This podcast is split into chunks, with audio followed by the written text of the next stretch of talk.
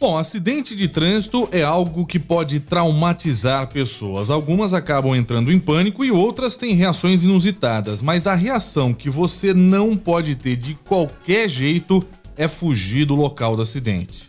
Além de omissão de socorro, a fuga do local do acidente pode complicar ainda mais a situação do condutor. Eu digo isso porque cada vez mais condutores fogem sem prestar socorro à vítima. E causar acidente e fugir do local é crime, mesmo que não haja vítima. Isso não tem nada a ver com trauma, não tem nada a ver com fobia. Essas pessoas estão tentando fugir das suas responsabilidades, como vai detalhar o repórter Marcelo Bonholi daqui a pouquinho. Roda a vinheta. Mão na cabeça! Fatos policiais. Vai, encosta, encosta, encosta. Vai entregando suas fitas logo aí, vai. Os bastidores da polícia. Quais são suas passagens? Os detalhes por trás das investigações. Tudo que você precisa e pode saber sobre os bastidores da polícia. Aqui, no Papo Policial. Aqui é polícia.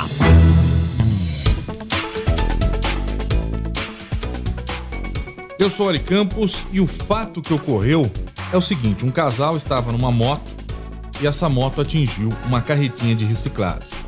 A partir daí, a passageira dessa moto caiu.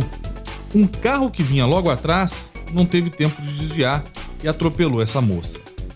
Até esse ponto, nós temos o relato de um acidente de trânsito, mas o que vem a seguir é um ato de extrema covardia, como vai contar o repórter Marcelo Bonholi. Marcelo, você teve acesso às informações desse caso?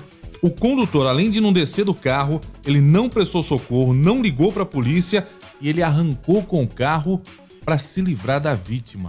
Ele praticamente ele matou a vítima, é isso, Marcelo? Exatamente, Ari. E outra coisa, é uma coisa, é uma coisa assustadora. Esse caso me deixou, marcou muito na, na minha carreira de jornalista, porque é, é, o relato das testemunhas é que causa o, o, asco, vamos dizer assim, é o que causa mais é, mais desespero de quem ouve, né? As testemunhas disseram que a vítima caiu no chão e tentou levantar rapidamente e o carro acabou batendo na vítima. Depois disso, o condutor não contente, querendo fugir, tentou sair com o carro por três vezes e a vítima gritava por socorro e as testemunhas disseram que era possível, pasmem, ouvir barulho, os barulhos dos ossos da vítima quebrando.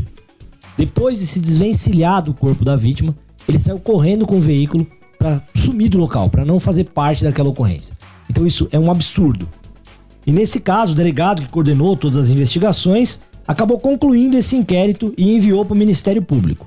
O Ministério Público lá viu as, as informações, tal, as provas e decidiu indiciar, acusar o rapaz de homicídio doloso. Vale lembrar que homicídio doloso é aquele quando a pessoa tem a vontade de matar mesmo.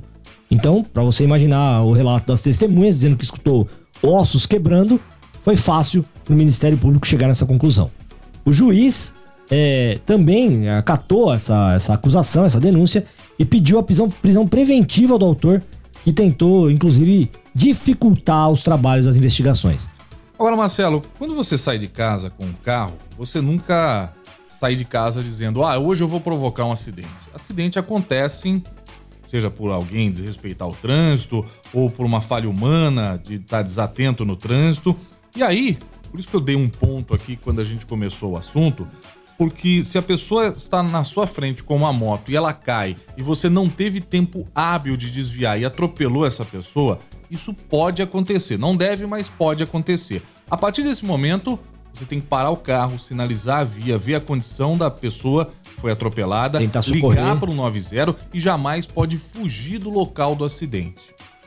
Nesse caso que você está relatando, além dele fugir, ele teve que atropelar a vítima para fugir. Ele teve que dar ré no carro, passar em cima do corpo da vítima e tentar fugir do local do acidente para fugir da responsabilidade.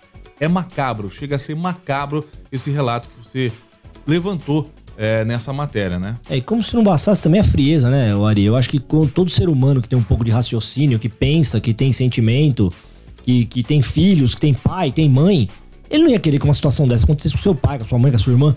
Então ele, ele acaba se. se putz, tem que parar, tem que ver o que tá acontecendo.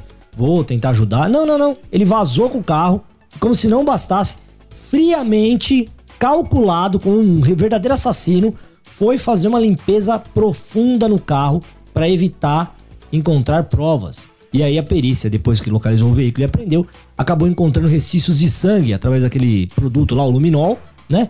E vestígios de cabelo da, da vítima. Então, olha só o tamanho da frieza, da crueldade, da maldade desse cidadão.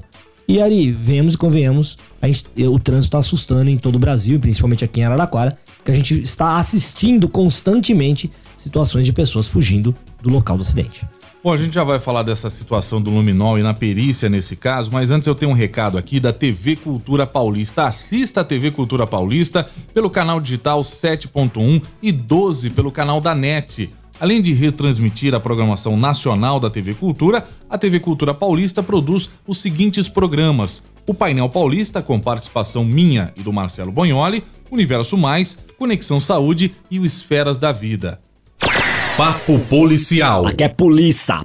Bom, Marcelo, a gente teve, depois desse acidente, é, uma, um trabalho de investigação da Polícia Civil com o auxílio das câmeras de monitoramento da cidade para tentar chegar até o veículo. E quando se chega até o veículo, você tem que provar que esse veículo estava envolvido no local do acidente. Onde entra a perícia nesse momento? Porque a perícia teve que levantar o carro e olhar por baixo para ver se tinha vestígios. Quais os vestígios que a perícia conseguiu encontrar nesse carro? É, como a gente tinha dito, o luminol, né? Ele é um produto que faz evidencia sinais de sangue, né? Um produto que a, que a perícia tem, que é, é exclusivo deles, e evidencia onde tem sangue dentro do carro. É, o trabalho também, a gente tem que lembrar aqui o trabalho da inteligência da Guarda Municipal, né? Que fez um trabalho excepcional junto à guarda, à Polícia Civil. Para levantar o Exatamente, veículo. Qual seria o modelo do veículo e qual veículo. O autor, aonde o veículo passou, por onde ele passou, onde ele foi parar. E nessa situação toda, o Ari, é, depois que o veículo foi apreendido, sem mais nenhum tipo de dano, sem nada aparentando que teria acontecido esse acidente, é, a perícia, lógico, ergueu o veículo, foi fazer uma perícia, como eles fazem, perito, né? Lógico, fazer perícia, sendo bem redundante aqui ele foi, eles levantaram o veículo e milimetricamente procuraram e aplicaram o luminol em todas as posições. E ali eles encontraram evidências de sangue e cabelos da vítima. É lógico que com as evidências que eles encontraram de sangue com o luminol, eles não conseguem ali tirar o exame de DNA. Por sorte, acharam cabelo, e o cabelo, sim, é possível fazer o exame de DNA, que inclusive já deve estar até concluído ali.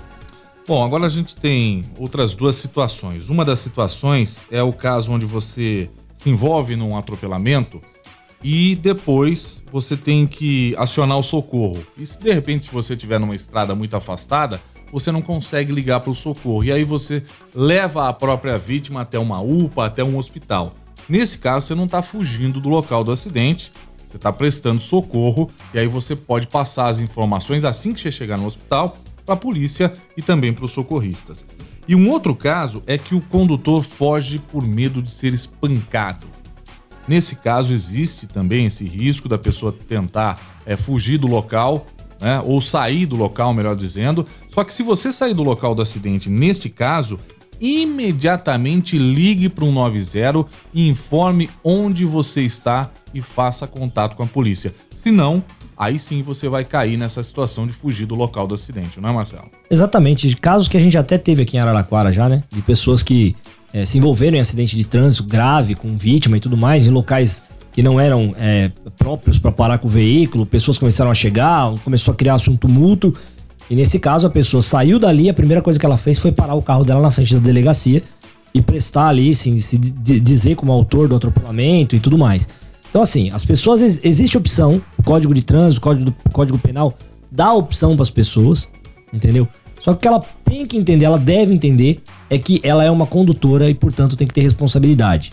Né? Tendo essa responsabilidade, ela sabe o momento que ela pode ou não parar, o momento que ela pode ou não socorrer uma vítima que, por exemplo, como você disse, atropelou uma pessoa, tá sozinha, não tem como deixar a pessoa ali, não consegue sinal do celular, não tem o que fazer, não tem aqueles telefones de via que fazem a ligação. Então é óbvio que ela vai ter que tomar uma atitude. E a atitude que ela tem que tomar, mais é, pautada possível pela, pela saúde da vítima, é saber se ela vai socorrer, se ela vai correr até o, o telefone mais próximo, se, o que ela vai ter que fazer. Mas ela nunca pode é, fingir que nada aconteceu, como vem acontecendo aqui na região. Aliás, causar acidente e fugir do local é crime mesmo que não haja vítima, porque você provocou um dano A pessoa, se anotou sua placa, vai entrar contra você criminalmente, vai até uma delegacia, vai fazer um boletim de ocorrência, vai entrar, vai ter todo um processo. E se a polícia localizar o seu veículo e realmente constatar que o seu veículo esteve envolvido naquele acidente, você pode é, ter uma pena de detenção de seis meses a um ano. Pode chegar a um dano, fuga do local do acidente. Então, mesmo que não haja vítima, o consenso é o mesmo. Pare, avalie a situação. Se não tiver como argumentar com a pessoa, liga para o 90 ou procure uma delegacia e dê a sua versão. O que você não pode fazer é fugir do local do acidente. Certo, é, Marcelo? Sem contar o seguinte, né, Ari? A pessoa é fugir do local do acidente onde causou dano, deve ser aí na base dos seis meses que você disse. Quando esse, esse acidente causou a morte ou a lesão a alguém, já vai para um ano. E aí tem a lesão corporal também, nesse caso tem o homicídio. Então uma coisa vai juntando com a outra, a hora que a pessoa vê lá, ela não sai mais da cadeia, meu amigo. Por causa de um vacilo no volante. Fatos policiais. Papo policial. Bom, Marcelo, por hoje é só, mas esse papo da perícia, ele foi muito interessante. Tem muita gente perguntando onde a perícia pode atuar em crimes. É o papo pro próximo podcast. Tá certo? Tá certo. Bora, Lari. Mão na cabeça! Fatos policiais. Vai, encosta, encosta, encosta. Vai entregando suas fitas logo aí, vai. Os bastidores da polícia. Quais são suas passagens? Os detalhes por trás das investigações. Tudo que você precisa e pode saber sobre os bastidores da polícia. Aqui, no Papo Policial. Aqui é polícia.